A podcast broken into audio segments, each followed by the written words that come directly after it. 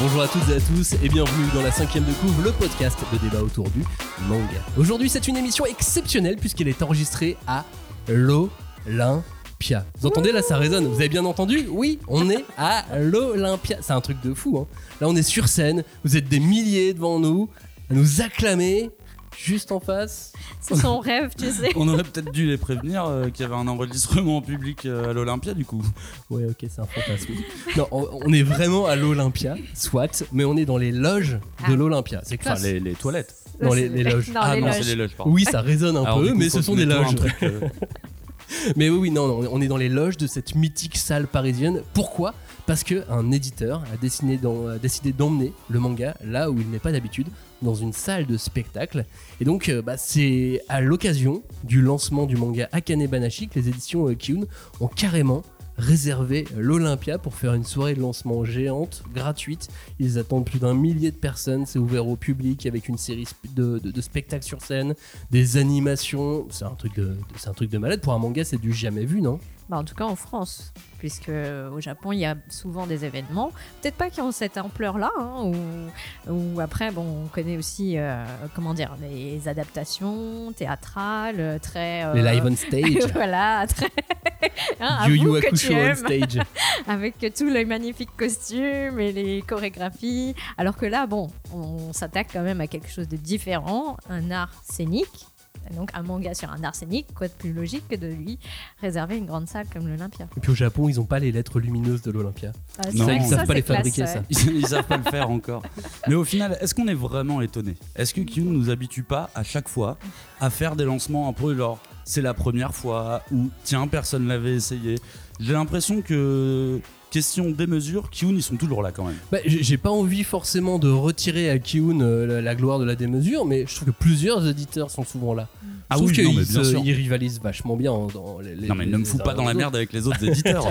je dis que Kyun, comme d'autres éditeurs euh, manga, ont l'habitude de faire les choses en grand. Je veux dire même à Japan Expo avec la fête foraine qui est totalement gratuite. Les affichages qu'ils ont fait, ça a été dans les premiers éditeurs à faire les énormes affichages aussi. Dans les Donc, métros. Je sais pas, au final, pour moi, ouais. c'est un peu triste, mais ça devient régulier pour Kyun. Genre, oh oui, tiens, ils ont loué une salle de spectacle. Oh. Oui, bah qu'est-ce qu'ils allaient faire d'autre de toute façon? Bah, on va leur demander. tiens.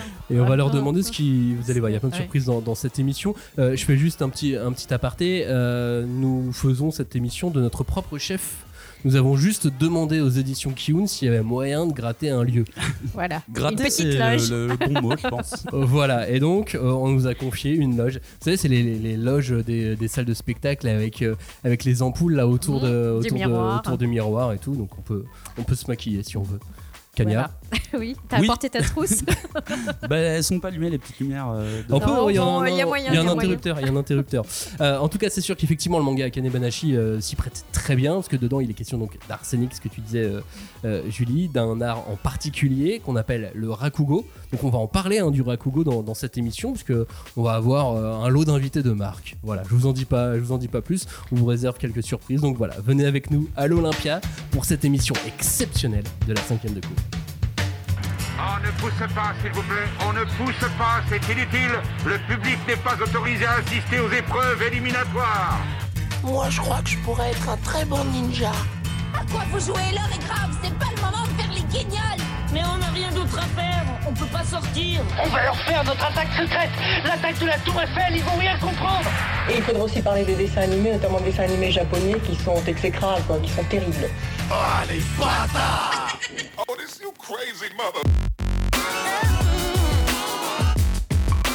La cinquième de coup, c'est le seul podcast où tous ensemble nous allons découper, disséquer, dépecer, charcuter et aimer Akane Banashi et les arts scéniques dans le manga. Salut Julie, salut Cagnard. Salut. Vous êtes prêts à monter sur scène?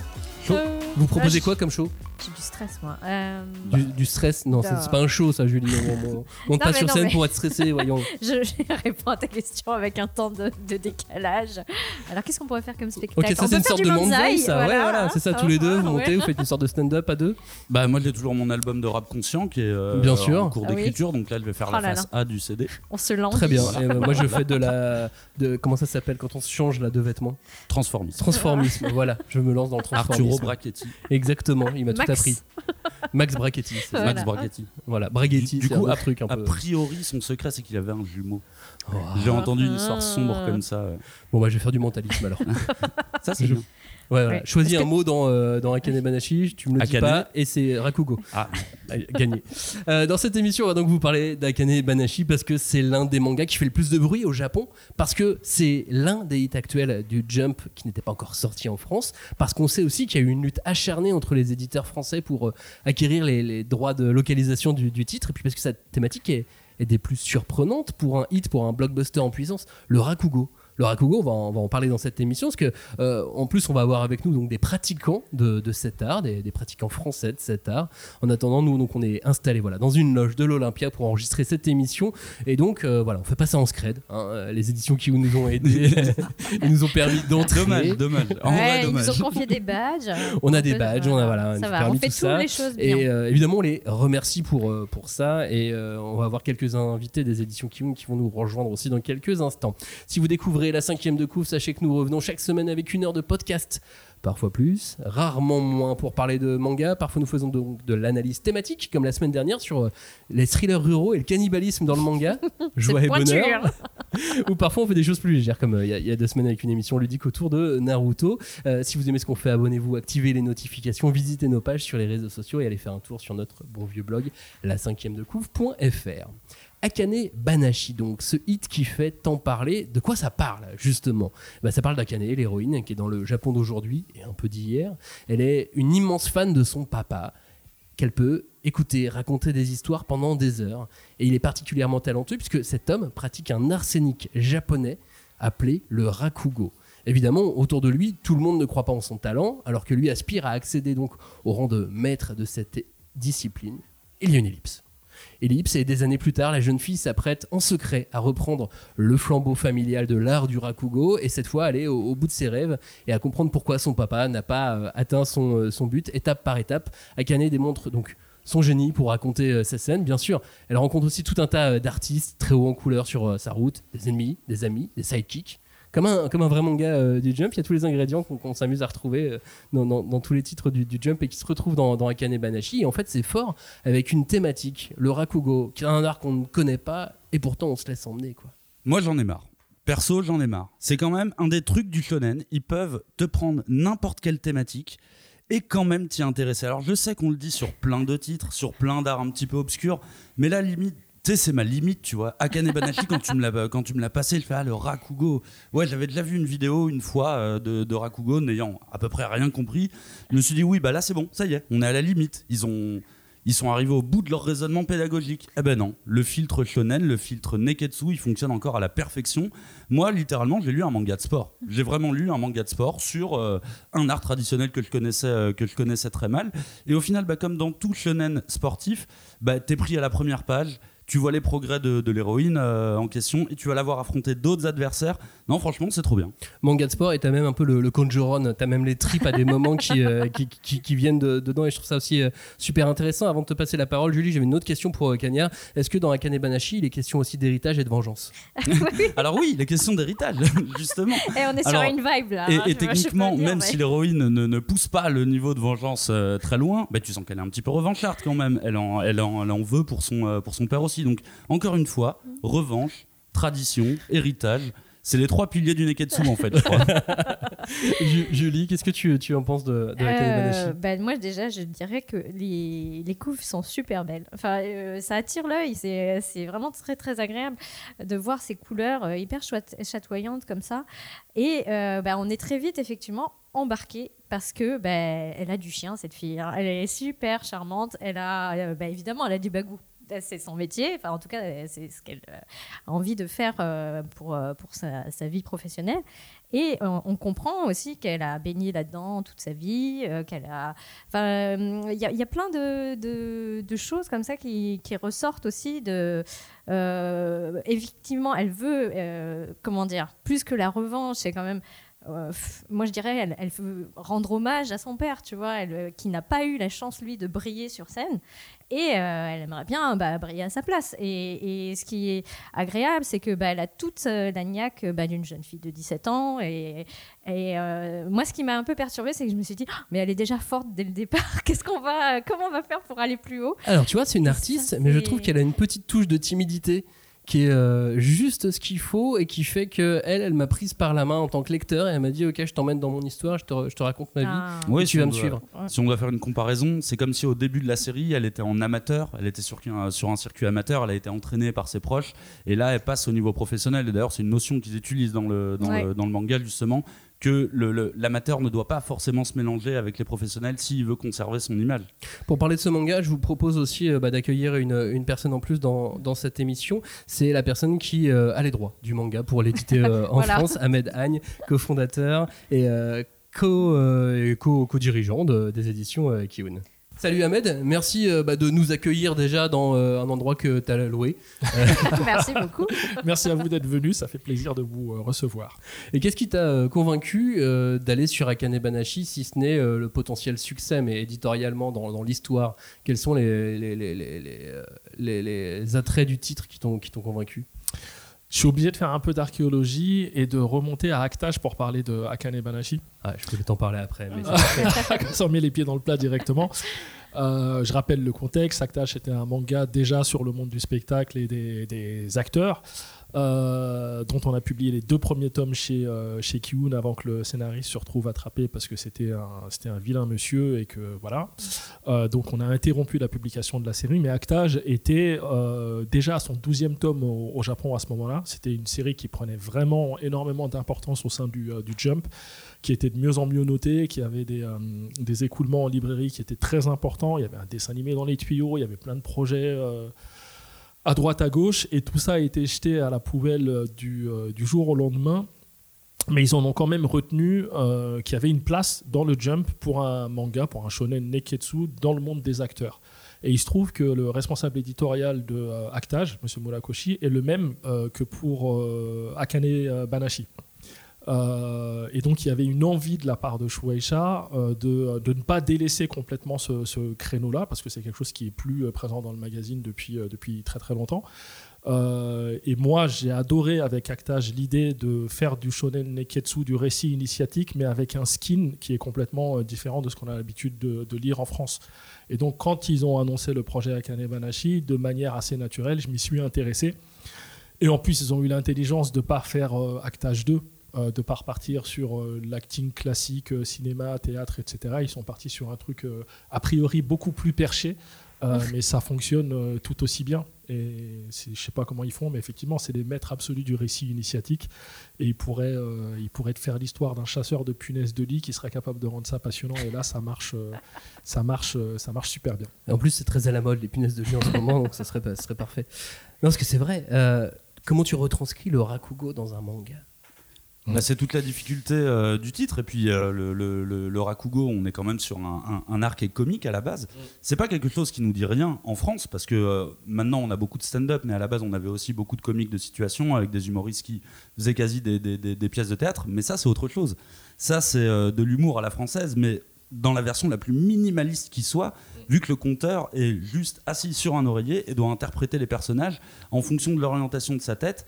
Enfin, je, je trouve qu'ils ont vraiment pris toutes les pires solutions du monde pour sortir un manga drôle. tu vois. Sinon, on va faire le truc le plus compliqué du monde et peut-être que ça va marcher. Je trouve ça intéressant ce que dit euh, Ahmed, qu'à la fin de Actage, il y avait un créneau et je trouve ça hyper intéressant qu'ils se sont dit ce créneau, on va le, on va le garder. Alors, effectivement, il remplace, euh, il remplace le métier d'acteur, mais par le Rakugo. Et je trouve ça intéressant. Je me demande, est-ce qu'ils se sont pas dit, on va aller viser les parents des, des enfants? Peut-être vu que le Rakugo est un, est un art un petit peu vieux, on va dire.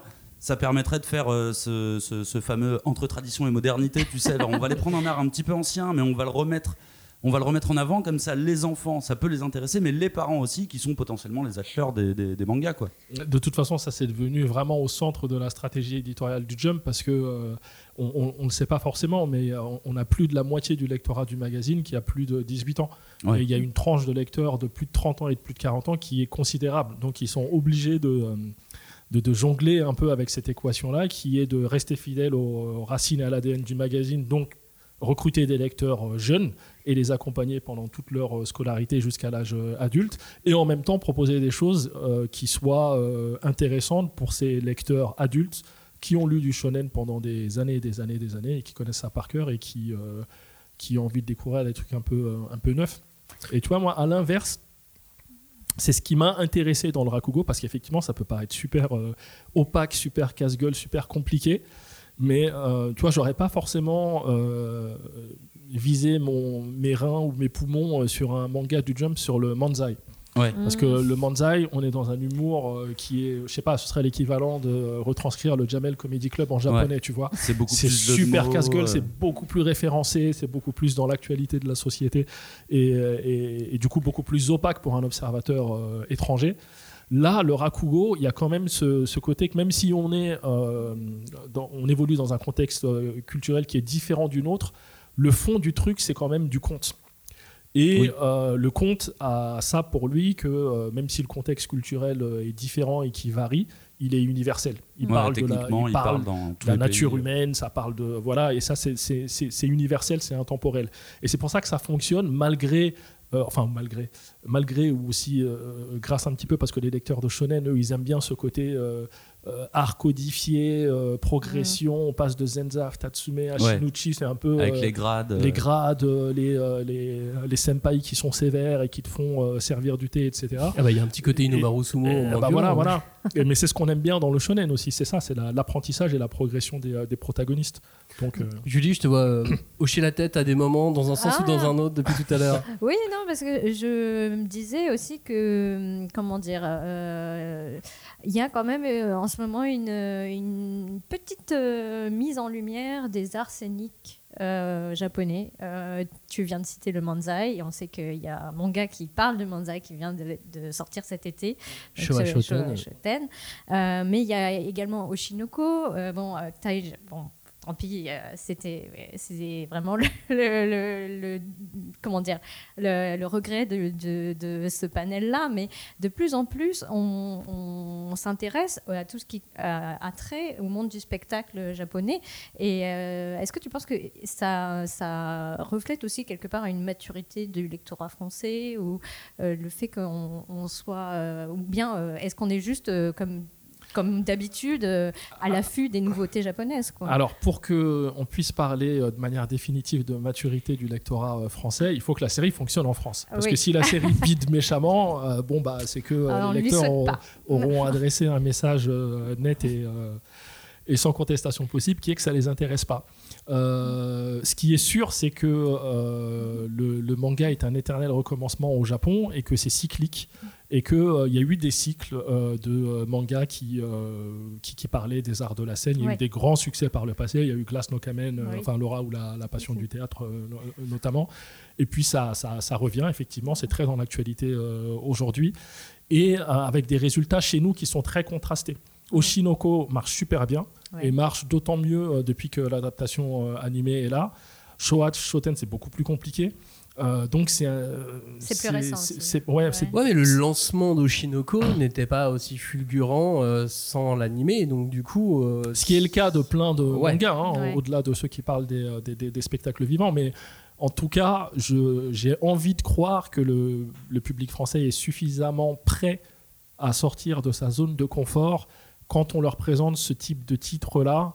Euh, mais en les faisant pas passer pour des trucs euh, non plus complètement inconnus et un peu sous le tapis quoi. C'est-à-dire que quand on sort ce type de titres-là atypiques et qui sont pas forcément les plus demandés par le public, on a on a une obligation de moyens pour, euh, pour les intéresser au sujet et faire en sorte qu'ils tentent le tome 1 et le tome 2. Moi, je suis assez persuadé qu'à partir du moment où ils ont lu les deux premiers tomes, ils accrocheront, ils auront envie de lire la suite. Mais le challenge, c'est vraiment de les accrocher à lire les deux premiers tomes. Et ça, je ne sais pas. Mais surtout qu'effectivement, tu as cette thématique, le Rakugo, qui peut éventuellement faire peur. Comment euh, intéresser des Français au Rakugo? Euh, Moi, j'ai même envie de vous dire, euh, peu importe le Rakugo, en fait. C'est du manga, je connaissais rien au football américain avant le Daichi de 21, Oui. et rien au Go avant Hikaru no Go. Les personnages sont super bien écrits. Ils m'emmènent, moi je les, je les aime tous en fait.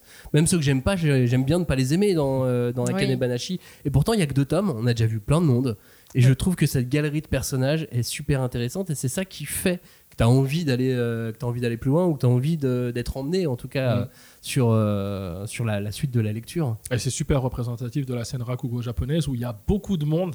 Il y a beaucoup aussi de, de querelles de, de, de- de chapelles. Tu vois, c'est pas un hasard si l'héroïne Akane, c'est une fille qui arrive dans un milieu très euh, poussiéreux, très masculin, etc. C'est quelque chose qui fait aussi écho à ce qui se passe sur la scène rakugo en ce moment avec des rakugoka euh, femmes. Euh, qui, euh, qui arrivent à emporter le public avec eux, mais ça se fait aussi avec euh, des, vieux maîtres d'un autre âge qui voient ça d'un œil un peu, un peu voilà. Donc c'est bien, c'est moderne et c'est représentatif vraiment de ce qui se passe au Japon. Julie quelle, quelle analyse, quel regard vous portez vous sur, sur ce titre? Bah, t'as raison, pour le coup, sur, le, sur, les, personnages, il y en a beaucoup. Il y a beaucoup de personnages qui sont introduits dans, euh, ces deux premiers tomes, mais en même temps, ça va pas forcément euh, nous perdre parce que chacun des persos entrants, on va dire, tu vois sa prestation, euh, sa prestation tout de suite. Et au final, comme disait Ahmed, je pense que l'idée, c'est vraiment de montrer que le Rakugo, ce n'est pas une seule chose, c'est pas un art en particulier. En fait, il y a plein de méthodes euh, de le faire. À un moment, je la vois même mélanger un petit peu de stand-up dans ce qu'elle fait quand elle est dans la maison de, dans la maison de retraite. Et je pense que c'est vraiment la volonté de dire alors attention, le rakugo, c'est pas cet art forcément euh, poussiéreux, mais il y a une diversification de folie, il y a une nouvelle génération, ils le disent aussi dans le manga, il y a une nouvelle génération qui arrive. Et je pense que bah, au final, c'est assez, assez bien représenté parce que j'essayais de me faire dans l'idée, parce que moi, je fais vraiment dans, dans, dans l'idée, c'est un manga de sport. Donc, elle va, elle va euh, composer son équipe. Mais le problème, c'est que c'est un sport individuel. Donc, tu composes pas, tu composes pas ton équipe. Par contre, tu vas te composer, tu vas, mais vas- tu progresses en miroir. voilà, tu tes- vas te trouver un ouais. rival, tu vas te trouver plusieurs rivaux d'ailleurs, et je trouve que bah, ça marche forcément dans, euh, dans, dans ce cas-là parce que bah, ils ont toujours leur petite euh, recette, tu vois, le, le, le, le, mec qui a l'air timide, en fait, il est super sûr de lui quand il monte sur scène. En plus, ça t'offre une sorte de dualité sur les personnages qui est hyper intéressante. Donc, honnêtement, euh, sur la dizaine de tomes, je pense qu'ils auront aucun problème à trouver. euh, D'autres personnages hyper passionnants, euh, c'est vraiment. Ils arrivent, ils repartent, mais t'es déjà à fond, euh, déjà à fond, avec eux. Bah, là où les auteurs sont doués, c'est qu'effectivement, sur les deux premiers tomes, il doit y avoir une bonne trentaine de personnages qui sont euh, introduits. Et euh, franchement, euh, si vous retenez pas les noms à la première lecture, c'est tout à fait normal. Par contre, vous allez retenir leur technique d'acting. Ouais. Vous allez savoir qui joue comment et quelle est la spécialité. Il y en a un, c'est l'encyclopédie vivante. Il y a l'autre, c'est le sérieux qui joue sérieux. Il y a l'autre, c'est le beau gosse qui fait le décalage. euh, Ouais, c'est vrai. euh, on les retient tous. Comme, retient euh, tous comme les super-héros dans My Hero Academia. Parce que moi, j'ai du mal à retenir leur nom. Euh, avec Robin, on dit euh, mi-flamme, mi-glace. Ils ont leur code. Euh, non, moi, je, je trouvais que c'était intéressant parce que bah, le Rakugo, on avait eu une petite, euh, une petite lucarne avec euh, le Rakugo à la vie et à la mort qui était sorti il y a quelques années. au Super Lézard série. euh, Ouais, et, c'est marrant parce que la conclusion de cette série-là, c'est un peu la le point de départ d'Akane Banashi, c'est l'arrivée des femmes dans ce milieu hyper masculin, hyper vieillot finalement, et qu'est-ce qu'elles vont pouvoir apporter, insuffler comme nouvelle énergie, euh, sachant que bah, elles sont loin d'être les seules. Quoi. Donc, euh, Absolument, ton analyse est assez juste et je pense que c'est des titres qui sont complémentaires. Moi, j'espère vraiment. euh, c'est ce qu'on essaie de faire aussi en, en mettant de l'éclairage sur, sur Cyril Copini, Stéphane Ferrandez et, et Sandrine Garbuglia, qui sont nos, nos cautions, nos experts Rakugo.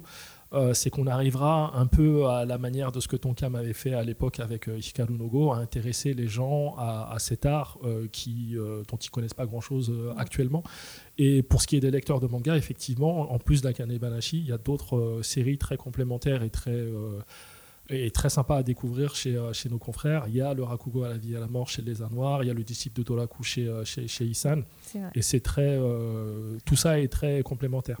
Je vais revenir moi sur des mangas beaucoup plus euh, grand public. Tu veux Euh, parler de One Piece? Non, j'allais reparler de Inomaru Sumo et d'Initial D. Alors peut-être pas euh, très grand public en France Initial D, mais euh, ouais, moi je, je- je voyais vraiment des, des- des vrais passages totalement inspirés de ces classiques du, du manga de, De de- de sport. Enfin, que- bah, encore un classique Inomaru Sumo qui est très récent, mais euh, qui est un des, un des mangas qui a eu un des, meilleurs, un des, des meilleurs démarrages euh, dans les, dans les notes du, euh, du, du Jump qui a toujours été euh, très apprécié euh, au Japon. Et effectivement, on a, on a, on, on a les, les, les, les close-ups sur les yeux, le regard, ensuite la technique. À des moments, on est, on est à des développements euh, bah, euh, type manga de combat avec les techniques qu'on va devoir développer.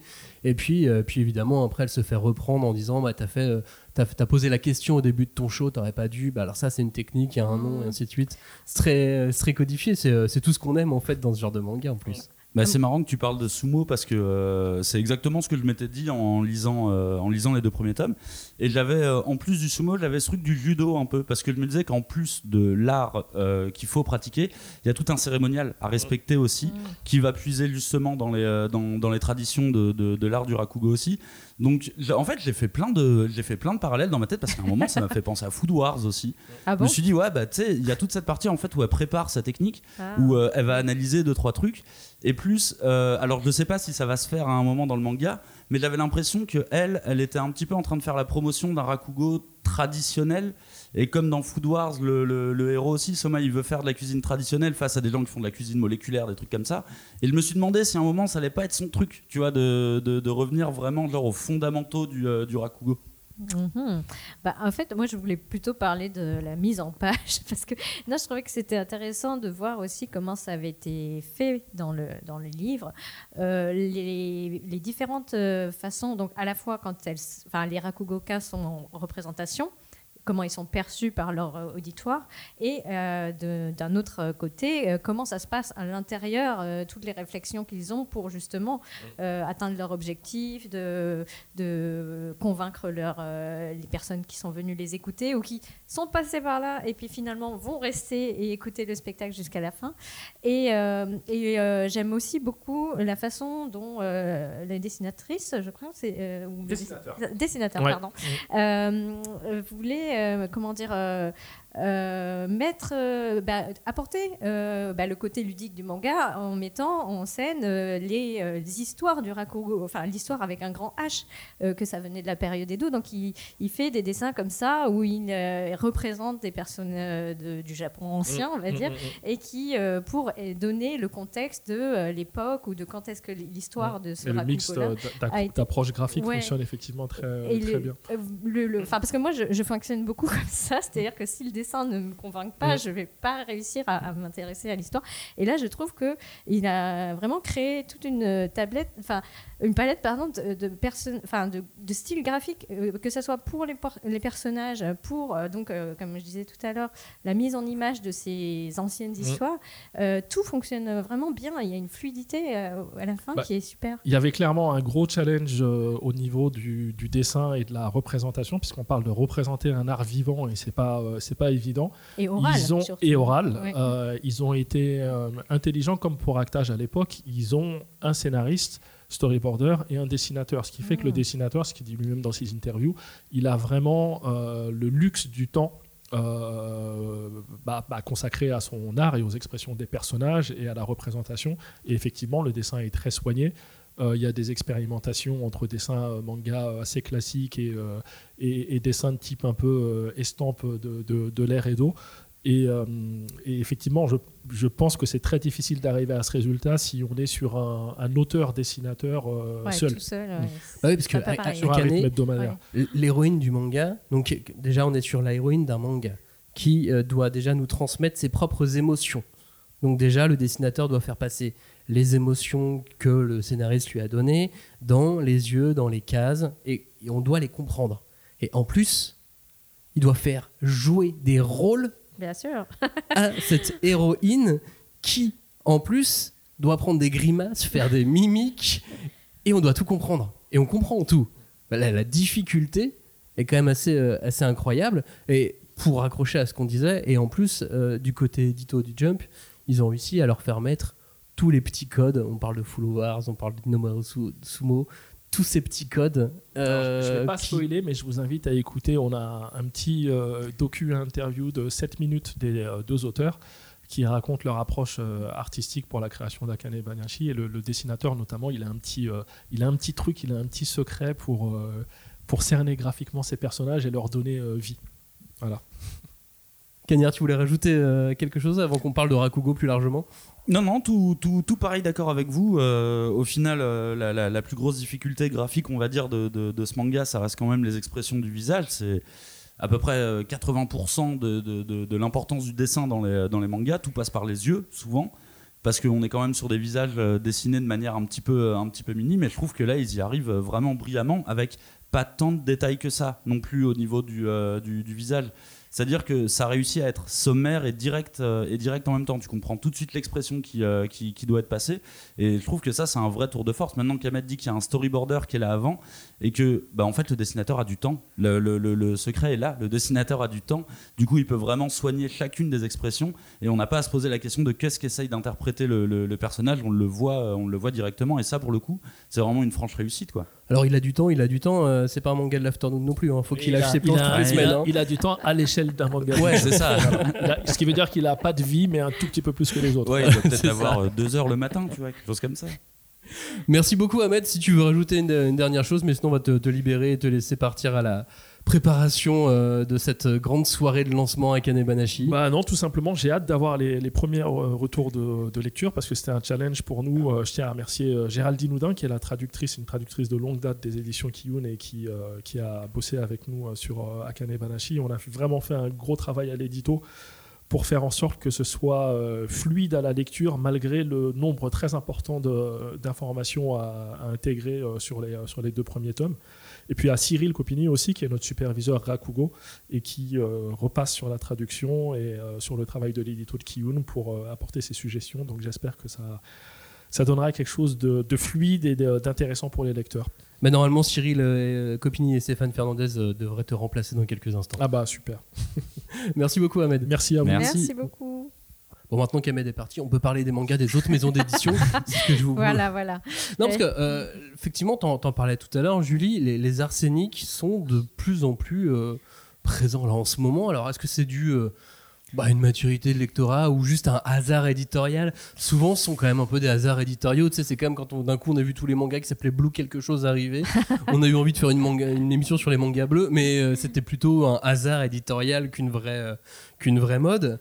Là, je sais pas. euh, c'est juste qu'on les a jamais trop explorés en France.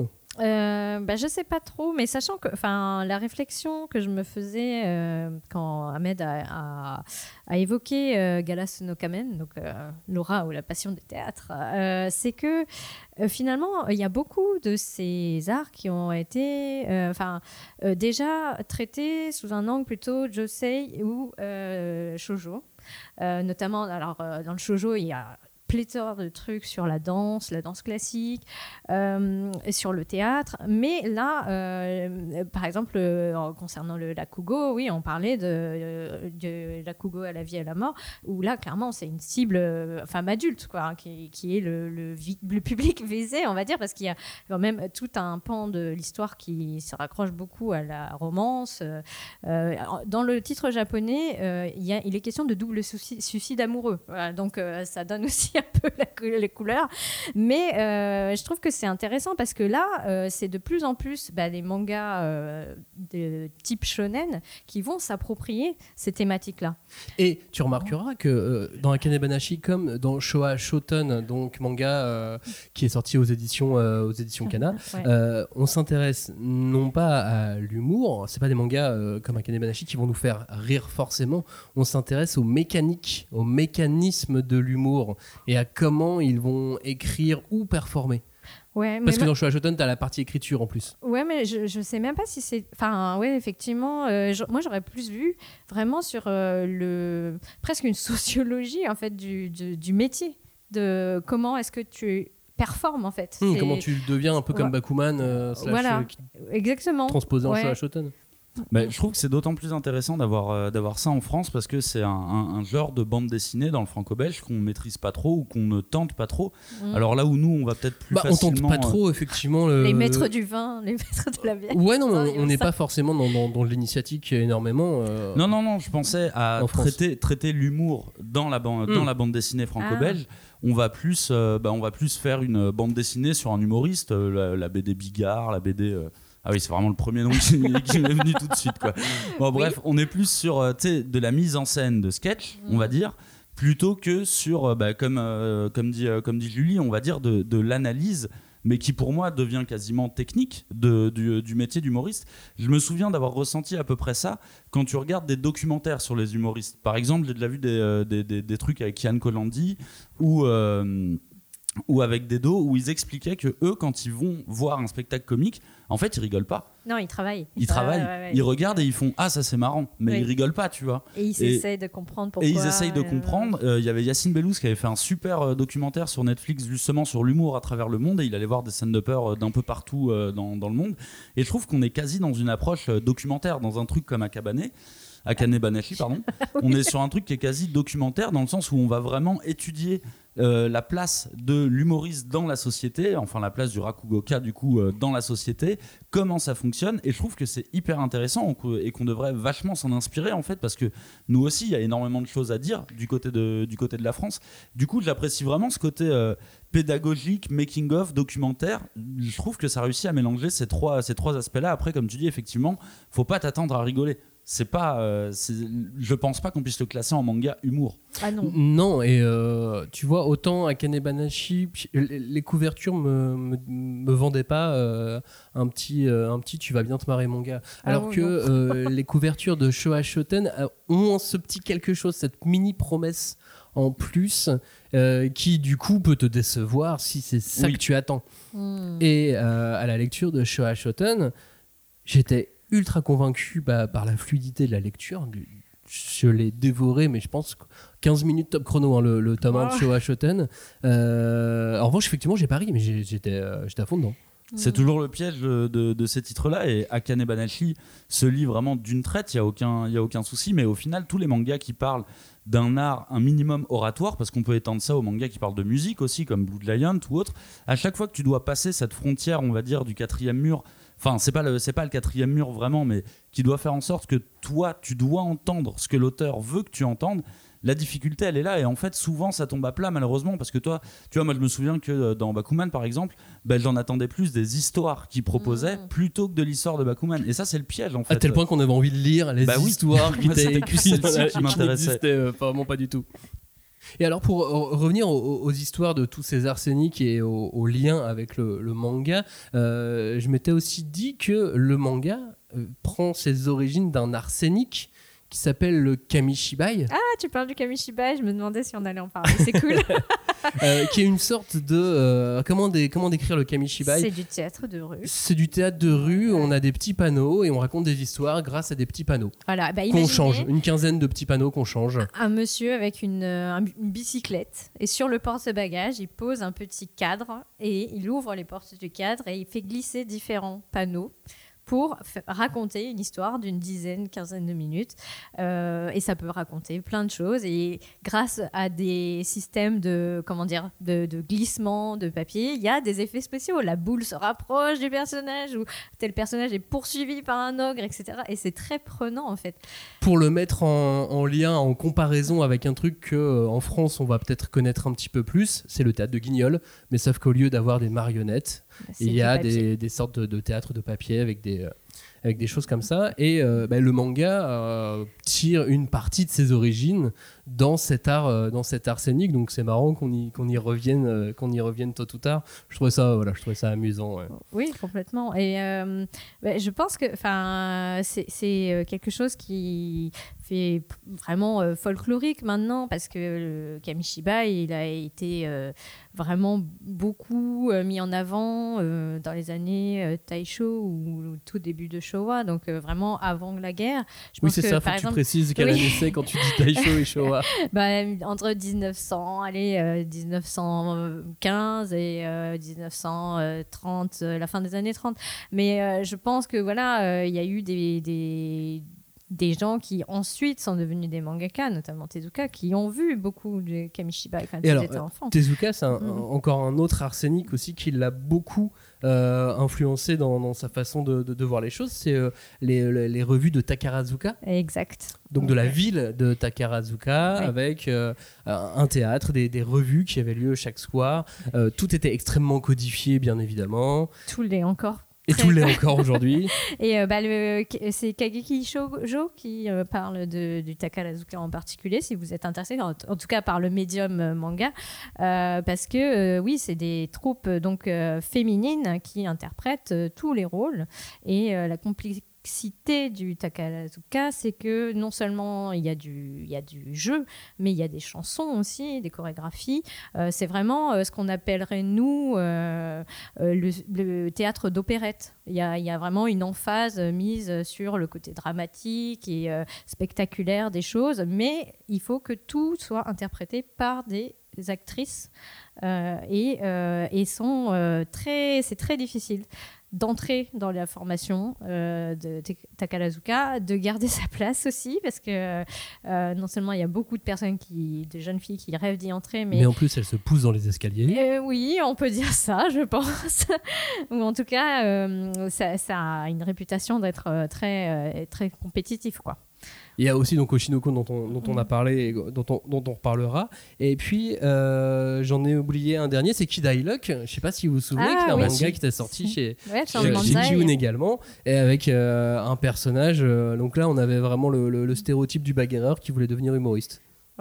Pour Ouais, faire rire sa copine. C'était Ouais. Slam Dunk en, en Slam Dunk en- C'était quoi C'est du Rakugo dans, euh, dans je sais c'était du manzai ou... Non, parce qu'il était tout seul du coup. Ah, c'est une sorte de stand-up. Ouais, euh, c'était plus du stand-up euh, tout seul, où, mais il y avait énormément de jeux de mots dedans aussi. Le travail de traduction était dingue euh, pour réussir à redonner du rythme à, à ce qu'il faisait. Et, euh, non, non, il était cool. Il était cool ce manga, assez court hein, dans mes souvenirs. C'était trois tomes, je crois. Mais euh, il, était, il était plein de bonne volonté. Malheureusement, encore, euh, encore une fois, euh, bah, je trouve que l'humour tombe un petit peu à plat. Enfin, de mon côté, ça tombait un petit peu à plat. Mais par contre, j'ai adoré la passion avec laquelle le- l'auteur décrivait tout ça.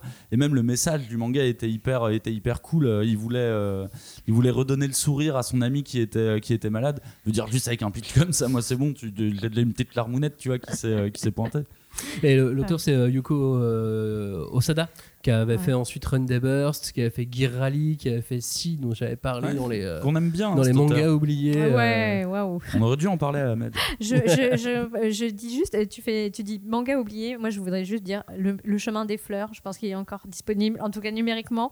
Euh, donc, c'est- là, par le coup, ça parlait du kabuki. Euh, et encore une fois, c'était plutôt José, enfin, shoujo, plutôt, puisqu'il y avait un triangle amoureux dans le milieu du, du kabuki.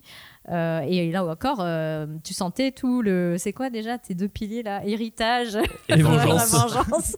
Puisque euh, voilà, il y avait. Ouais, que tu as aussi dans, dans euh, aux éditions Kiun également. Oui, c'est clair. Oui, c'est vrai. Mais là, Très euh, vengeance. c'est- Très, très vrai, vengeance, oui. ouais. Là, c'est plus, euh, plus euh, le côté héritage. Parce que c'est ça qui est sympa dans euh, Kane Banashi, c'est que on voit euh, la jeune garde, en fait. Et, et pareil que enfin, le chemin des fleurs, c'était ça. C'était comment est-ce qu'un jeune euh, dans une maison de maître de kabuki pouvait euh, s'imposer ou en tout cas trouver sa place.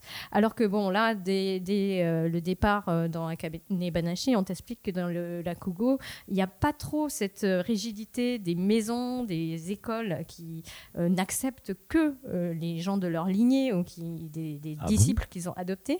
Bah, en tout cas pour le No et pour le Kabuki. Ah, parce que là, moi, je l'ai senti pas mal la rigidité Ah des, oui, des- des dojos de Rakugo, on Ah va oui, dire. ben parce qu'il il, il t'explique que tu peux être comment dire issu d'une famille non euh, de ah non oui, sens-là. et devenir Oui. Rakugoka. T'as as le droit au transfert de, Euh, de voilà. dojo à dojo. ouais. Euh, ouais, alors que, alors que bah, si t'es pas dans une famille qui fait du kabuki, euh, bah, accroche-toi pour devenir acteur de kabuki. Quoi. Enfin, Ah, je veux dire, c'est c'est vraiment euh, hyper compliqué. Et moi, avec tous ces mangas dont on parle, là, on parle de Showa Shoten, d'Akane Banashi qui, qui sont sortis cette année et tous les autres, comment on fait pour intéresser les lecteurs à ça comment, font, les libraires Comment vont faire les libraires Comment vont faire euh, euh, les gens comme nous Comment vont faire les éditeurs pour pousser les gens à s'intéresser à ça Parce que le Rakugo, on va expliquer dans, quelques instants ce que c'est, mais on n'y connaît rien. Peut-être qu'on aime bien, mais on n'en sait rien. Donc aujourd'hui, on n'a pas envie de s'y intéresser parce qu'on n'en sait rien. On est curieux, mais c'est tout. Le manzai, c'est pareil. Comment on fait pour pousser les lecteurs sur ce- cette typologie de manga Au Japon, c'est facile, mais en France, comment on fait? Euh, bah, je sais pas si c'est facile en fait. Bah, en fait, tout, tout dépend toujours de, de à quel public tu t'adresses. En fait, tu, tu vendras jamais euh, Akane Banashi de la même manière à un lecteur de manga assidu et à quelqu'un qui ne connaît pas du tout, euh, qui ne connaît pas du tout le manga, tu vois. Par contre, Ouais, tu mais vois, les je deux pense que tu peux-. Exactement. Tu peux aller piocher dans tous ces, euh, dans tous ces publics-là. C'est-à-dire que tu peux avoir les gens qui sont passionnés de culture, euh, de culture nippone, mais sans forcément être des lecteurs de manga, tu vois. Eux, tu peux les avoir. Les lecteurs de manga assidus, bah, il suffit de leur dire que c'est la dernière perle du Jump et que tous les éditeurs se sont euh, arrachés pour l'avoir, bah, ça va titiller leur curiosité. Et puis, euh, il faut vraiment. C'est tout le problème de la communication quand tu, euh, quand tu communiques sur un titre, c'est que tu as toujours plusieurs axes, mais il faut réussir à jouer sur tous les tableaux sans en oublier un. Et sachant que bah, la pire des choses, c'est de communiquer à tout le monde. La plupart du temps, tu communiques à personne quand, euh, tu fais ça. Mais là, je pense qu'ils ont un, un beau défi, euh, un beau défi à faire. Alors déjà, au niveau du lectorat manga classique, mais il y a un beau défi à aller chercher, bah voilà, tu sais, euh, l'Office du tourisme du Japon, ce genre de choses, tu vois, des, choses peut-être un peu plus institutionnelles, qui sont peut-être plus proches du théâtre ou des, euh, ou des secteurs euh, humoristiques, où voilà, je pense que tu peux aller, tu peux aller le chercher, ce lectorat. C'est toujours, tu te souviens à l'époque de Promise Neverland, c'était ce qu'on s'est dit, le titre qui a, réussi, qui a réussi à aller chercher des gens qui ne lisent pas du manga. Parce qu'il est là, hein, le nerf de la guerre, il est vraiment là. Ceux qui lisent du shonen, nos auditeurs par exemple, eux, ils ont leur budget, ils connaissent les sorties, ils savent. Mais aller, aller chercher ces autres gens-là, ben, c'est ce que nous, on fait tous les jours. C'est ce que les auditeurs font tous les jours aussi, d'ailleurs. Quand tu vas conseiller un manga à un, un- à un oncle, tu vois, à un collègue du boulot, c'est de réussir à trouver la bonne personne à qui ce titre va fonctionner. Et pour ça, le, le- le plus simple, c'est aussi de mettre le manga dans des lieux où il n'y a pas de manga. Ce qui est Exactement. le sujet du supplément de, de dimanche. Si vous écoutez, si vous n'avez pas encore écouté euh, le supplément, sachez que c'est une nouvelle émission qu'on vous propose tous les dimanches et c'est très court, ça dure moins de 5 minutes. Euh, Cagnard, on va te remercier. Parce Bah, que, allez-y, oui. euh, parce que bah, parce que c'est tout, on en a marre. Tu as beaucoup trop parlé dans cette émission. Non, parce que euh, les, les, euh, toute, l'organisation de l'enregistrement de cette émission euh, font que non, on avait assez de micros, mais euh, font que euh, Cagnard doit partir et qu'il va être remplacé par des Rakugo Par performers. des intelligences artificielles. c'est bon, on a Oh enregistré non, tout. Bon bah écoutez, j'attendais de savoir quand est-ce que j'allais me faire virer de cette émission. C'est la Oh. première fois. Merci, euh, merci à vous. Merci de m'avoir fait passer euh, autant de beaux moments. Et de toute façon, je déteste le manga. Voilà, je peux vous le dire maintenant. Moi, ce que j'aime, c'est le Il se franco-belge. retenait, il se retenait. Non, non, non, mais euh, en tout cas, trop cool d'avoir pu enregistrer cette émission avec vous à l'Olympia. Ça nous fera un souvenir euh, de plus. Et on se retrouve donc euh, avec Cagnard dans euh, le, Le supplément, de dimanche. L'émission continue, euh, Julie. On, Oui. on accueille euh, trois invités maintenant. Sandrine Garbuglia, qui est euh, auteur de Rakugo, si je ne dis pas de bêtises. C'est tout à fait ça. Stéphane Fernandez et Cyril Copini. Alors t'as merdé sur le nom de, de Stéphane en fait. Stéphane Ferrandez et. Cyril Copini Oui. qui sont tous les deux Rakugo Performers. Oui, c'est ça.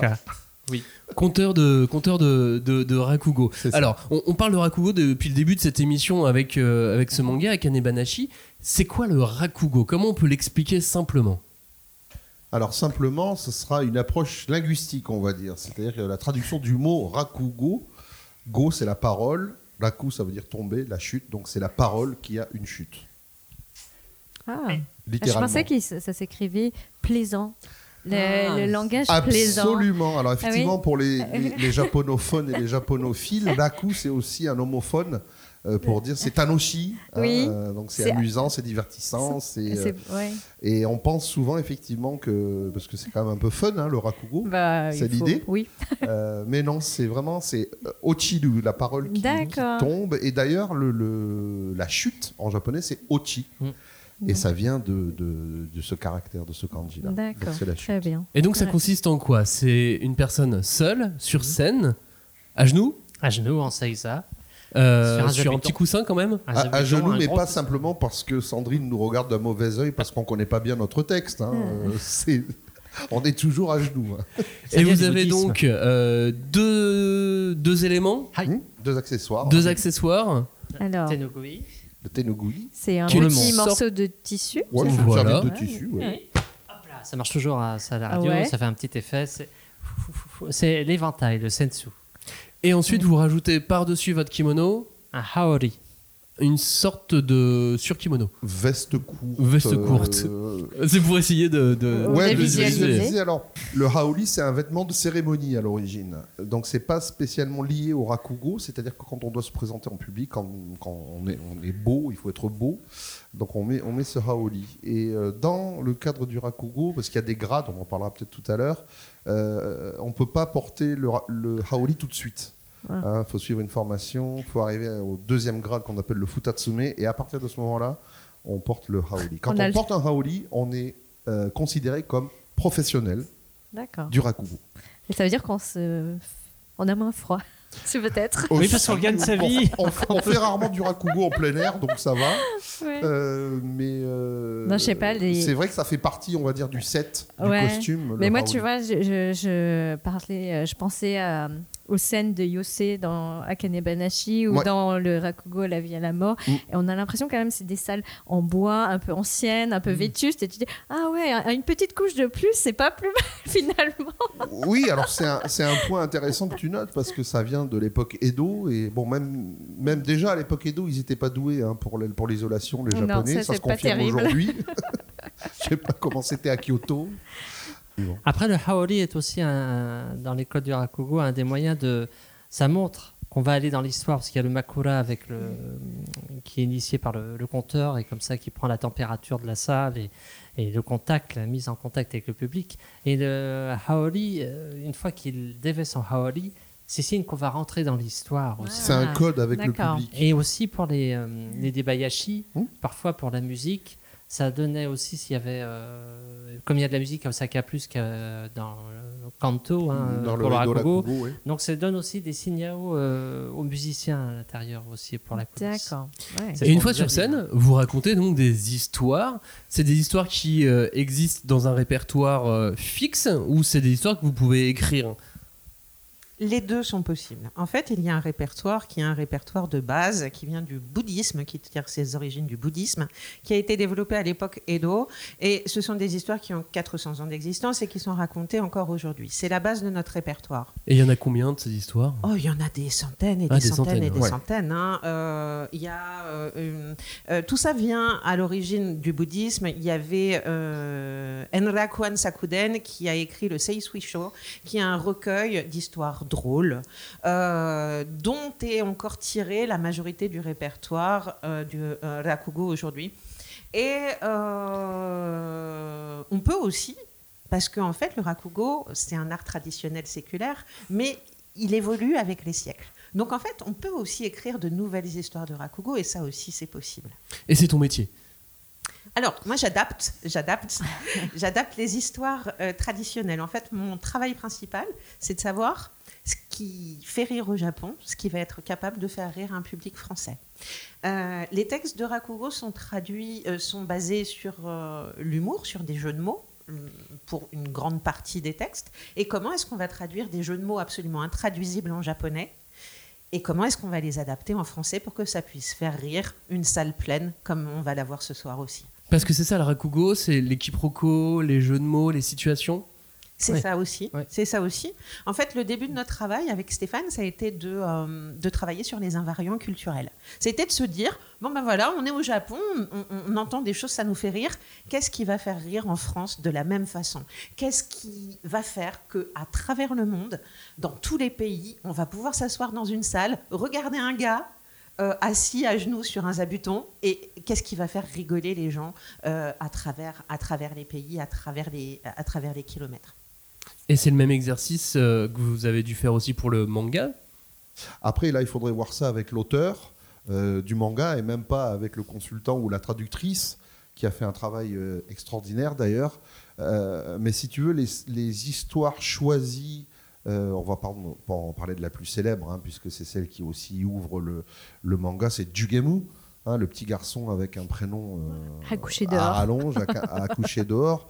Euh, c'est un, une histoire qui a été inventée euh, dans les années 1886, enfin je sais plus exactement, et qui marche dans le monde entier euh, à plusieurs générations. Enfin bon, il y a, y a des choses intemporelles aussi dans le, dans le rakugo, des histoires intemporelles. Tout, tout n'est pas basé beaucoup évidemment sur les jeux de mots en japonais, mais là-dessus Sandrine, elle a aussi, comment dire, une une vision euh, très euh, proche, euh, même si c'est pas la même tournure en japonais, on va s'en rapprocher parce que le français c'est aussi une langue super riche. Heureusement, je pense que c'est, enfin en tant que traducteur, moi je- des fois je m'arrache les cheveux sur sur certains mangas, mais on arrive toujours à s'en sortir en fait avec le français parce que si on creuse un peu, on, on voit qu'il y a vraiment des, des- des- des tournures extraordinaires. Je ne sais pas si c'est le cas en anglais ou en espagnol ou dans d'autres langues.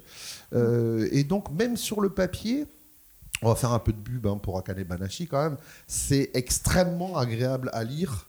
Euh, on on, on se lasse pas euh, parce que aussi les histoires choisies et décrites, euh, ben, elles traversent, elles traversent les cultures, elles traversent les âges euh, sans aucun souci, quoi. Euh, moi, je me demandais comment, voilà, vous, en tant que performeur français, vous essayez de justement changer peut-être un peu cette image du Lakugo qui, pour ma part, a toujours été plutôt un, art un peu désuet, euh, très sobre, euh, parce que, comme on disait tout à l'heure, vous avez très peu d'accessoires. euh, c'est vraiment la parole et la façon de- d'accaparer l'attention de votre auditoire avec votre, vos mots qui va faire que le spectacle va devenir vivant. Quoi. Alors, je pense qu'il y a quelque chose qui est complètement différent entre la façon dont on va percevoir le rakugo au Japon et la façon dont on va le percevoir en France. Au Japon, c'est un, un- un spectacle où les grands-parents vont. Oui, bah, a- clairement. Moi, c'est ma grand-mère. Quand tu me dis la Kugo, je vois ma grand-mère devant sa télé. Mais euh, ça, tu sais que c'est-. Alors, ça, déjà, c'est en train de changer au Japon. Bah oui. Mais c'est en train de changer vraiment. On sent vraiment le début. On sent qu'il y a un vrai renouveau du rakugo au Japon aussi. Et qu'il y a un, un souffle nouveau qui est en train de. Mais là, qui va tout décorner. Ça va être magnifique. Euh, mais pour- en France, tu sais, en fait, la façon dont on va le percevoir, c'est le seul art traditionnel japonais dont on n'a pas besoin de connaître les codes pour le comprendre. C'est pas du no, c'est pas du kabuki. Et ça va te plonger directement dans l'époque Edo, dans les vieux métiers, euh, tout le folklore japonais, sans avoir besoin de connaître la culture japonaise ni même la langue japonaise. Donc en fait, le rakugo, c'est un média juste incroyable pour découvrir un pays, mais pas seulement un pays, tu vois, de cartes postales, pas seulement un pays de qu'on voit dans les conventions, euh, un pays de l'intérieur avec aussi les différents siècles depuis Edo. Et c'est en ça que le rakugo, c'est dingue, c'est que tu voyages à travers les siècles et à travers les kilomètres aussi. Tous les gens qui sont allés au Japon euh, nous disent quand ils voient un spectacle de Rakugo, euh, bon, surtout la première fois, ils disent Mais j'ai retrouvé le Japon que j'ai connu. euh, enfin, voilà, euh, faire la fête avec les Japonais, enfin des, des choses qu'on soupçonne pas des fois en France, comme on dit, euh, on en parle encore tout à l'heure, C'est vrai. qu'on nous dit que le- les Japonais n'ont pas d'humour. Oh, voilà, voilà, bah oui. hein, c'est pas vrai. Bah non, c'est pas vrai. Non, c'est pas on est là pour montrer que non. C'est pas vrai. Puis aussi, pendant très longtemps, il y a eu, euh, bon, justement, avec les. On, on a, on avait aussi une, une image de l'humour japonais, un truc complètement barré. euh, Très burlesque. Très burlesque. Ils-. Ils étaient à poil euh, à la télé, ils se foutaient des tartes à la crème sur le zizi. Enfin bon, je- j'extrapole, mais c'est un peu ça l'idée. Et Ah en oui. fait, non, il y a quelque chose de très populaire, d'accessible à toutes les classes. Moi, je dis souvent, quand je joue en France, euh, dans le Makura, je dis voilà, les Japonais, ils ont cet humour qui, est, qui, qui dure depuis tellement longtemps et, et qui, qui couvre toutes les, toutes les populations. Je veux dire, on peut écouter du Rakugo, euh, pour reprendre la formule, de 7 à 77 ans, voire 107 ans, parce que les Japonais vivent plus vieux que nous. Voilà, bon, ça c'est un truc que j'utilise de temps en temps, mais c'est vraiment ça. C'est vrai que, comme tu disais, Sandrine, euh, il y a cette image souvent des Japonais. Mais c'est dans l'ADN des Japonais, hein, le Rakugo, vraiment, dans ce sens où c'est populaire. Euh, tu croises des jeunes japonais, tu dis vous connaissez le rakugo Ah, ma, ma, Shoten, Mitakoto Haru. Ouais, je connais Shoten, j'ai déjà vu l'émission. Et puis tu as des gens qui sont un peu plus âgés, qui, ont la trentaine peut-être, qui disent Ah oui, moi mon grand-père m'a amené euh, Ouais, voilà. au Yose, euh, beaucoup les Tokyoïtes hein, surtout. hein. On allait à Shinjuku, on faisait ceci, on faisait ça. Et donc, il y a toujours quelque chose. Euh, Le rakugo, ça parle quand- automatiquement aux japonais. Et comme tu disais, Sandrine aussi maintenant, il y a le Shibuya Rakugo, le Shiburaku. Ah. Et euh, donc ça, c'est des jeunes futatsume, hein, des, des seconds, qui sont un peu kakoi, qui sont un peu beaux gosses. C'est des professionnels, hein, des Mm. rakugoka professionnels, qui font du rakugo à Shibuya. Tu vois, le, le Le- quartier de Tokyo, euh, Le de plus pop, fashion, ouais. pas pop, jeune par excellence. On va retrouver, euh, c'est dans un ancien cinéma d'ailleurs, euh, on va retrouver des- des spectacles de rakugo. Donc, tu verras jamais du kabuki ou du no euh, à Ah oui. Shibuya, tu vois. euh, donc, et au Japon, on en voit dans les restos, on en voit dans des bars. Enfin, c'est- vraiment, dans les euh, temples, c'est vraiment on partout. a- Pardon. ouais, dans les temples. On en va dans les temples. euh, des maisons de retraite. C'est très, ça t'accompagne quoi dans la vie de tous les jours. euh, alors peut-être un peu plus pour nous parce qu'on est dedans quoi. On fait peut-être plus attention, mais euh, c'est Et pour être sûr très de- présent quoi. De, de bien comprendre euh, le rakugo, donc vous êtes seul, vous racontez des histoires soit écrites, soit qui viennent d'un euh, d'un très large répertoire, et vous, vous interprétez tous les personnages ou vous parlez comme du stand-up? Comment ça se passe? En fait, il y a, il y a un récit, donc il y a un narrateur, et puis très vite, c'est un art du dialogue euh, avec soi-même, enfin avec ses personnages. Et euh, donc on va interpréter, oui, chaque personnage. euh, la, la grand-mère va parler à son petit-fils ou sa petite-fille euh, et autres. Ah oui, euh, la grand-mère va, va lui parler. parler avec le micro près de la Ah, bouche, Ouais, parce ouais. qu'elle est vieille, elle a oublié, elle s'est éloignée, même si elle est. Euh, elle va parler euh, voilà, avec son, son petit-fils qui lève le et on lève en même temps le, le visage d'un côté euh, pour signifier euh, voilà le visage de l'enfant et la grand-mère va regarder vers le bas par exemple pour voir son, son petit. Donc voix, position, mimique, le visage Pantomime avec Mm. les gestes, avec le, le sensu et le tenogui. Oui, puisque tout à l'heure on parlait un peu plus de- des particularités de l'humour japonais, je pense que c'est ce qui est bien aussi avec le rakugo, c'est que ça tord un peu l'image du euh, japonais impassible qui ne s'exprime pas du tout euh, par ses mimiques, etc. Parce que le rakugo, euh, il faut être justement beaucoup plus expressif, euh, non? C'est euh, c'est un des, un des super euh, attraits et euh, une des façons aussi de, bah, de transmettre des émotions, quelle que soit la langue, euh, comme tu disais tout à l'heure, euh, Sandrine. Je pense que c'est vraiment un moyen de sortir de, du Japon exotique euh, et du Japon qu'on essaye de nous vendre à tous les coins de rue. Parce que c'est le vrai Japon pour moi, le Rakugo. C'est le Japon populaire. C'est le Japon que tu vois euh, quand tu as la chance de passer quelques mois, quelques années là-bas. C'est euh, eh ben, se taper sur les cuisses parce que tu vas voir un bon spectacle avec des amis, que vous allez boire une bière dans un yossé, vous regardez un bon spectacle, que vous partagez des moments. Alors ça peut être du rakugo, ça peut être des autres arts populaires hein, aussi, hein, pas uniquement ça. Et pour moi, c'est le vrai Japon, c'est le Japon qu'on aime, auquel on est attaché, euh, et surtout vraiment loin de la carte postale. Et un spectacle, ça dure combien de temps C'est euh, c'est des, c'est des enchaînements de sketchs, enfin de sketchs, de- d'histoires Très bonne question. Alors en fait, ça dépend, excuse-moi, où se déroule Ah oui. le spectacle. Parce que là, on, par- on parle du, du- du Japon. Oui, puis qu'il y a les- nous, quand on imagine Rakugo, on va euh, penser euh, aller à l'européen, voir des mecs qui font du stand-up, ce genre de choses. Donc on, va, on compare par rapport à ça. Absolument. Euh, alors, en fait, on a des théâtres dédiés au rakugo qui s'appellent des yosei. C'est des sortes de cabarets qui sont ouverts tous les jours de l'année. Euh, Il y a la matinée et la soirée. En général, ça dure 4 heures, 4 heures et demie, une séance. Alors, dans ces 4 heures, 4 heures et demie, en général, c'est midi, euh, 16h30 et 17h, 21h. Voilà, c'est séparé en deux. Euh, euh, tu vas avoir 4 heures de programme. Alors, tu n'es pas obligé de te taper 4 heures.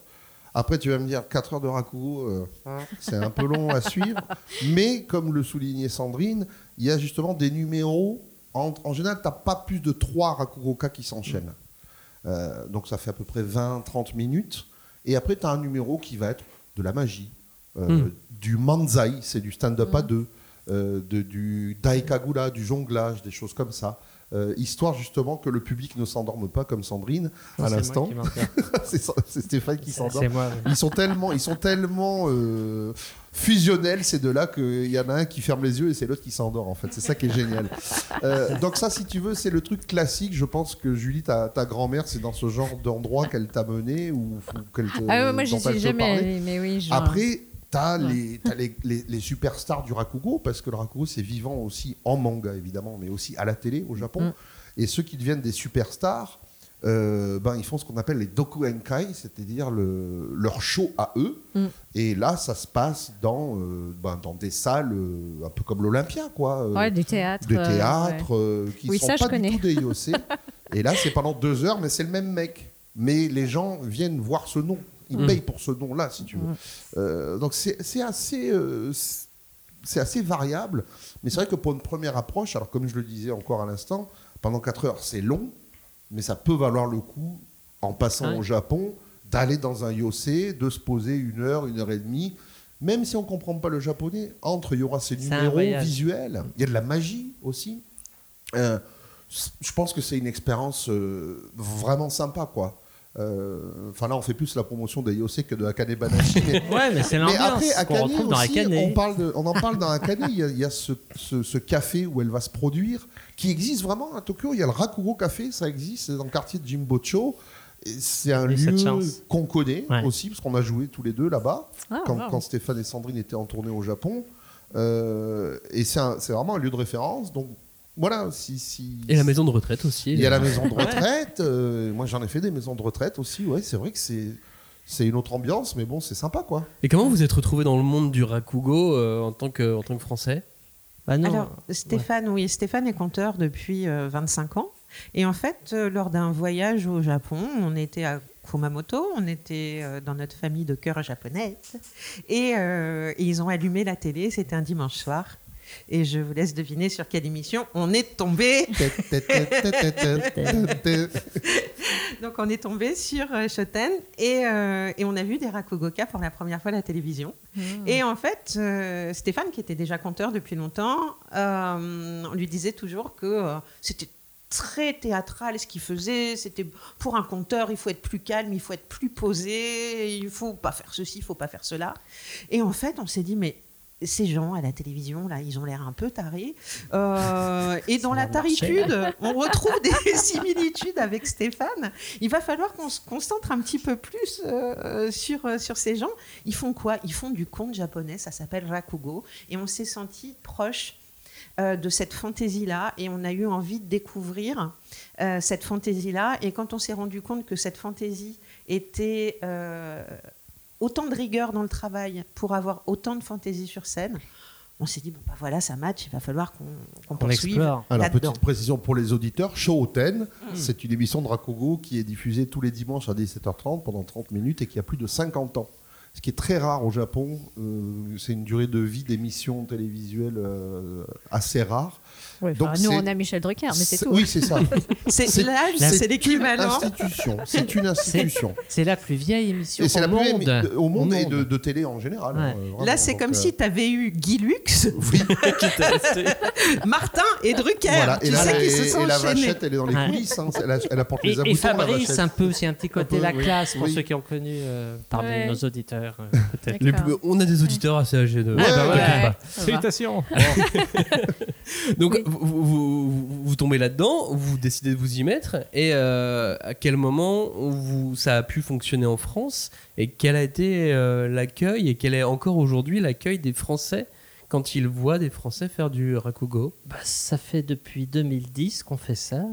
Euh, bah, ça surprend certains au début, surtout à Avignon, quand on, quand on tractait les premières années à Avignon en 2011. euh, ah bon, les... mais ils ont de l'humour, les Japonais Bah oui, euh, tout ça. Donc on... Mais au fur et à mesure, le Rakugo, euh, je ne sais pas, avec tout ce qui s'est passé euh, entre les mangas qui sont sortis un peu après ou les animés, au fur et à mesure des années, ça nous a accompagnés. On a vu que le Rakugo, et bon, je pense qu'on on a un peu aidé à ça aussi en, en France, en tout cas, il n'y a que nous qui faisons ça, mais petit à petit, les gens connaissent le Rakugo. Et puis voilà, là, aujourd'hui, c'est- Ça, Ça y est, à l'Olympia. avec En- Yoon. en- enfin, ouais, en c'est- une dizaine d'années, ça a évolué Mm. euh, en bien. Euh, on voit souvent des gens qui disent ah ben moi j'adore le Japon mais je connaissais pas le rakugo donc ça reste quand même assez euh, intimiste encore et c'est vrai que là on se dit que euh, grâce à Akane-chan Mm. peut-être que ça va enfin euh, exploser en tout cas se démocratiser euh, parce que sinon moi j'arrête et je me mets à l'ikebana c'est- Mais c'est vrai qu'au départ, c'était très, très institutionnel parce que nous, pour apprendre auprès des maîtres, euh, on a fait la Villa Kujoyama. On a été lauréat de la Villa Kujoyama, qui est l'équivalent de la Villa Médicis. Oui, une à résidence de- de- d'artistes. Une résidence d'artistes. Ouais. Et donc, on y a été tous les deux avec Stéphane.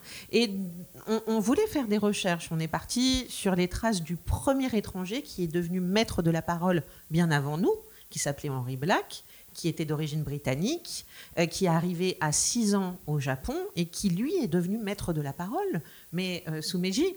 Donc, euh, Oui, c'était le- pas. c'est le senpai de tout le monde Ah oui, voilà. Ah oui, oui, oui, le, il tout est, il premier, il c'est est lui. pas divinisé quelque part, il n'y a pas un il petit pourra- sanctuaire. Pas encore. Figure-toi qu'il est plutôt oublié, Ouais. mais Ah. ça c'est un autre sujet. Il est au cimetière Il des étrangers de Yokohama. Il n'a Alors- pas un manga sur lui.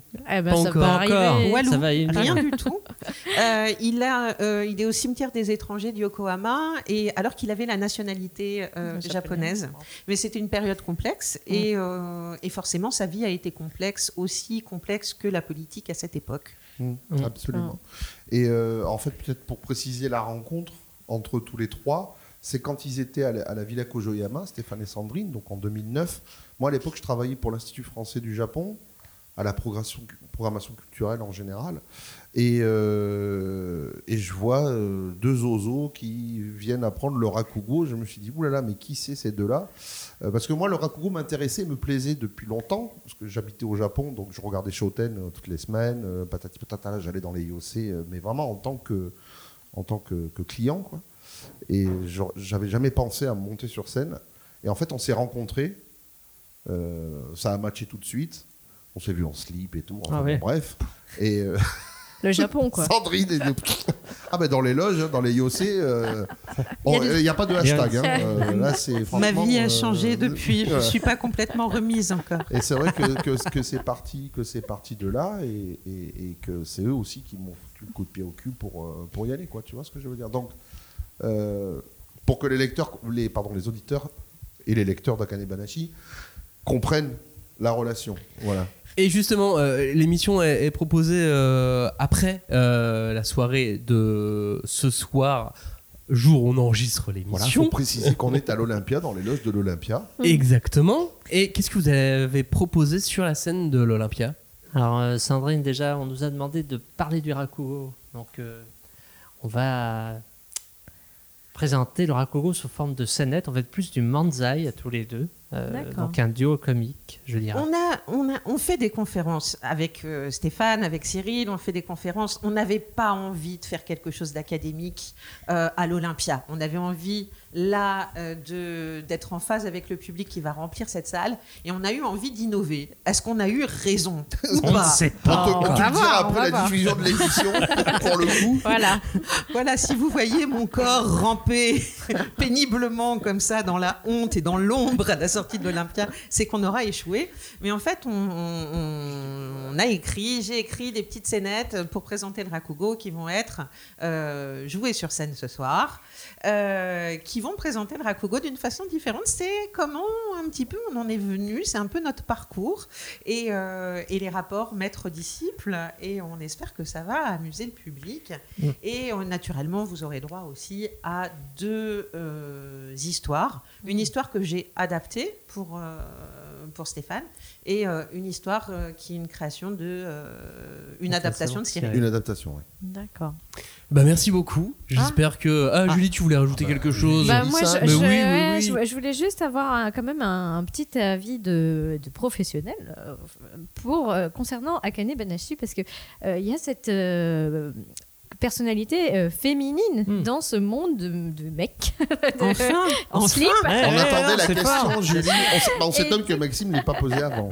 Et donc, je voulais savoir euh, comment est-ce que vous, vous voyez euh, ces choses-là? Est-ce que ce manga euh, retranscrit ce qui se passe au Japon ou au contraire, est-ce que c'est une affabulation Ah non, non, ou Pas un espoir euh, C'est en plein dans l'actualité. Ah, Ouais. C'est dans l'actualité, oui. Avec euh, notamment euh, Katsura Nio, qui a eu son prix il y a ouais. quelques années, là, Mm. 2-3 ans. Là, euh, premier prix remporté, euh, un prix national, genre je sais plus lequel, c'est toi qui vas savoir. Euh, je l'ai plus en tête Ah, non plus, mais c'est vrai qu'elle est. Mais voilà, Elle- première Ça a femme été la première femme à avoir le grand prix des compteurs annuels. depuis Vo- 50 voilà. ans. quoi. D'accord, waouh. Et jeune, quoi. Mm. Enfin, Oui. Tu vois, on est vraiment dans ces gimmicks. C'est vrai que je pense qu'on vous pose la question aussi souvent, c'est que quand on fait des conférences sur le ragout, on dit mais il y a des conteuses femmes, enfin il y a des compteurs femmes.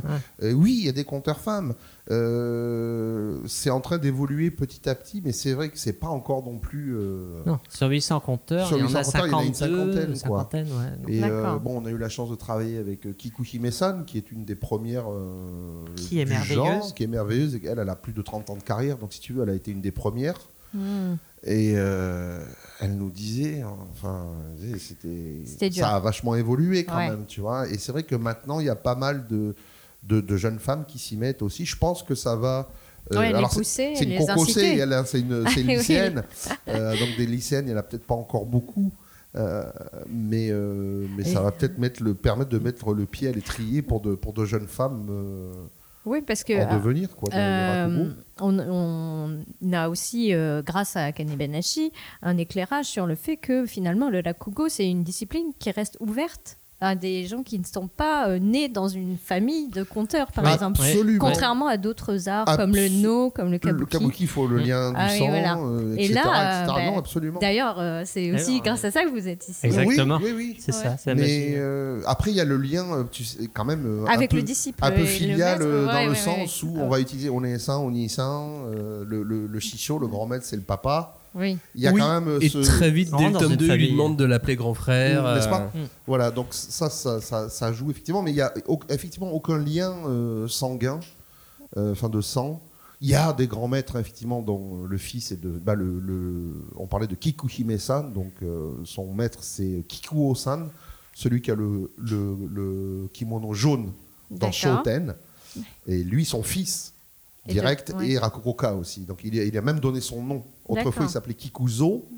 Ah, ça y Il est. a donné le nom de Kikuzo à son fils et lui a pris le nom de Kikuo. Voilà. Donc il y a effectivement, mais c'est euh, c'est pas euh, c'est pas permanent, c'est pas euh, automatique Mm. comme dans le kabuki ou le no. euh. Mais en tout cas, c'est assez symbolique d'une nouvelle génération qui arrive. Tu parlais de. Complètement. euh, c'est euh, Rakuko, Rakugoga euh, à, à Shibuya. C'est dans cette dynamique complètement. Et ça c'est vachement bien. Carrément. Mais oui. Oui, parce que euh, enfin j'espère que ça va aussi euh, Ah oui, initier si. euh, des Français, On a- tu vois, des, des- Là, on en a qui demandent. on est de plus en plus, il y a de plus en plus des euh, qui font du rakugo aussi, Ouais. c'est bien. Des Il y a eu le Covid, mais ouais. j'ai, on avait un petit disciple, enfin, on a eu Ah. quelqu'un qui a fait sa demande pour être disciple, pour essayer. On a dit, on est performeur, hein, mais bon. euh, Mais bon, il a quand même un Et- peu récuré quand même. hein. Et euh, non, il y a peu Faire de trop le temps. café, Il y a, tout il y a ça. peu trop le temps, il y a eu le Covid. Et Ah. après, il est reparti à ses études. Il a encore mais- 3-4 paires de chaussettes à nous. Ouais. Romane, si Roman. tu pouvais nous les rendre, s'il te plaît, repriser. Oui. C'est pas Roman Dodwick quand même. Non, c'est pas euh, lui, c'est un autre Roman.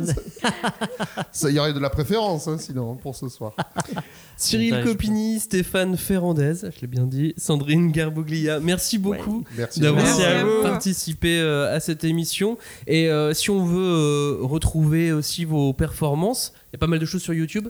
Il y a sur YouTube, euh, il y a, il y a de toute façon le site internet. hein, on vous donnera ce qu'il faut si vous le voulez. On le mettra en racoco.fr. Et là, là, vous voyez tous les liens, les interviews. Il y aura bientôt celle de la cinquième de couvre, on- si on peut la mettre quelque part. hein, voilà, ça Avec sera plaisir. Avec plaisir. dans la Et moi, je playlist. dirais, moi, je dirais que plutôt que YouTube, euh, c'est bien de prendre ses petites papates et puis Et de venir. Ah, mais il y a scène, dates aussi sur les sites, puisqu'il y a c'est pour des dates ça. sur les Bah sites ouais, et bien tout aussi. sûr. Non, mais Non, mais si, en plus, tout à fait, si vous êtes en tournée, si vous avez En des dates, novembre, on a Saint-Jean-de-Luz, enfin voilà. euh, il y a plein de trucs, il y a plein de dates. Grenoble, euh, on va vous donner tout ça. rakugo.fr. Oui, exactement. Super. Super. Merci beaucoup. Merci. Merci. Merci à vous. On termine cette émission euh, avec euh, Rémi Poncet qui est euh, un dernier invité dans la cinquième de couvre. Rémi, on t'a entendu la première fois il y a quelques Mois. semaines, quelques mois, Mois. sur une fin d'émission à Japan Expo. Maintenant, tu, on fait une fin d'émission consacrée à Akane Banashi parce que c'est toi qui as organisé cette énorme soirée de lancement à l'Olympia pour Akane Banashi. Rémi Poncet, euh, responsable événementiel des éditions Kiyun. Salut Rémi. Salut Ça va Et là, et là, on est. euh, alors pour tout vous dire, donc on, on est dans une loge de l'Olympia. Merci. Et euh, c'est toi qui as donc tout organisé. On est à quelques heures de l'événement. On est à deux heures de l'événement. Ouais, il est 18h, on a l'impression qu'il est déjà 3h du matin, on n'en peut plus. Euh, juste pour revenir sur, sur ce que tu as dit, euh, non, je suis pas du tout tout seul pour, pour, pour organiser ça. Euh, notamment, Ah bon euh, c'est euh, non, même pour piloter le projet, c'est un projet qui se fait en binôme avec Fabien Isard, responsable euh, commercial et marketing des éditions Kiun. C'est vraiment un projet à deux. Et également euh, avec euh, Lorraine euh, Poli, qui est notre responsable communication, et euh, aussi euh, Audrey. euh, qui, euh, qui s'occupe des réseaux sociaux. Après, moi, je pourrais citer plein de gens, et puis c'est une idée d'Ahmed. Et, et on a euh, aussi plein de prestataires euh, pour nous aider, heureusement. On est comment là à quelques heures? Euh, On attend un petit millier de personnes, un peu plus même? Mhm, bon, on est à 16, 17 cafés, je sais plus. Euh, non, non, on n'est pas si mal. Euh, Comme sur tous les événements, il y a des petits couacs, ça se règle. On a pris un peu de retard sur, euh, sur le timing. euh, parce qu'on a toutes les répétitions, les installations techniques, les filages. euh, donc on a un petit peu de retard, mais ça tient toujours euh, dans, dans les temps. Donc euh, tout, va, tout va bien. Et surtout, vous avez réussi à faire écrire Akane Banashi en lettres rouges sur l'Olympia. C'est vrai. Et c'est classe. Et c'est classe, voilà. Ouais, on a, on a installé vraiment- maintenant on s'en va. C'était juste ça, allez, ciao. On a fait la photo, et franchement, c'est Mais- bon, ça suffit. Quoi. Mais du coup, enfin, ça, c'est une idée donc, euh, donc euh, comment dire, euh, qui engage toute la boîte. Enfin, en tout cas, tel que tu la présentes, c'est ce que moi je retiens. Et du coup, depuis quand est-ce que vous travaillez sur ce projet? En fait, on a commencé à travailler sur ce projet avant de savoir qu'on allait avoir la licence Akane Banashi. Ah.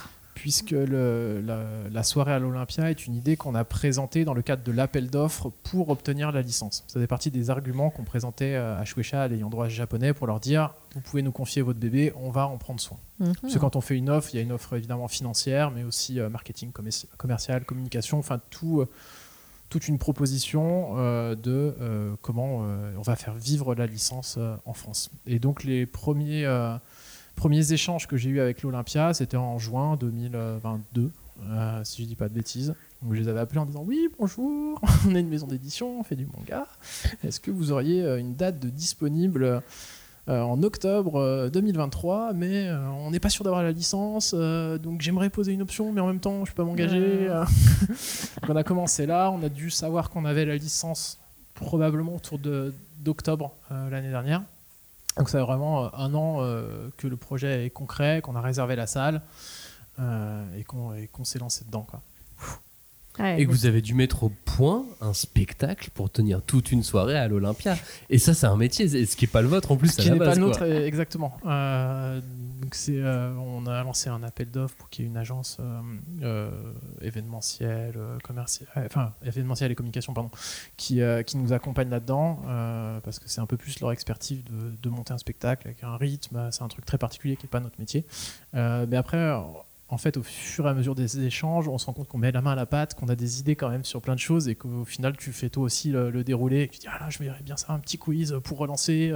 On va mettre dans cet ordre-là euh, les, les prestations euh, pour qu'il y ait du rythme. euh, et tu te prends au jeu. Et donc voilà. Ouais, parce qu'il faut dire aussi une chose, c'est que vous faites euh, énormément de sorties chez Kiun euh, avec la tournée l'été, et il y a euh, le, le, le- Kiun World, euh, Ouais, Kiun World, la court, Japan Expo. la Japan Expo, et ainsi de suite, et, et beaucoup d'événements euh, dans Paris. Et vous avez euh, des fidèles, des gens que vous connaissez, et vous savez aussi comment, euh, comment ils réagissent, qu'ils vont aimer. Il y a, il y a des, choses que seul vous connaissez. Ouais, et ça c'est un, un vrai kiff d'échanger euh, sur, sur le long terme avec une communauté qui est, ouais, qui est adorable et d'avoir ce contact direct avec eux régulier, c'est, euh, c'est génial. C'est génial. Donc là, je sais que je vais déjà retrouver euh, plein de têtes euh, connues. Euh, il y a deux semaines, on était au musée des arts et métiers. bah, ça n'a pas manqué. tu étais là aussi. Et tu as reconnu quelques personnes, je pense, qu'on croise très souvent à nos événements. Clairement, clairement. Bon bah bon courage en tout cas. Euh, Nous, on- ça sera au moment où vous vous entendez cette émission, ça sera passé. Merci, Merci pour l'accueil. Oui, merci beaucoup. Et puis merci à tous de nous avoir euh, écoutés. J'espère que en tout cas on vous a euh, suffisamment décrit avec Kane Banashi pour que vous ayez envie au moins d'y jeter, jeter un coup d'œil parce que euh, parce que le, le- le manga vaut quand même vaut quand même son, son détour Euh, et c'est clairement un des gros hits en puissance du, du Jump en, en ce moment. Merci Julie. Merci Maxime. Et puis on se retrouve donc dimanche pour le supplément et la semaine prochaine. Ciao, salut. Salut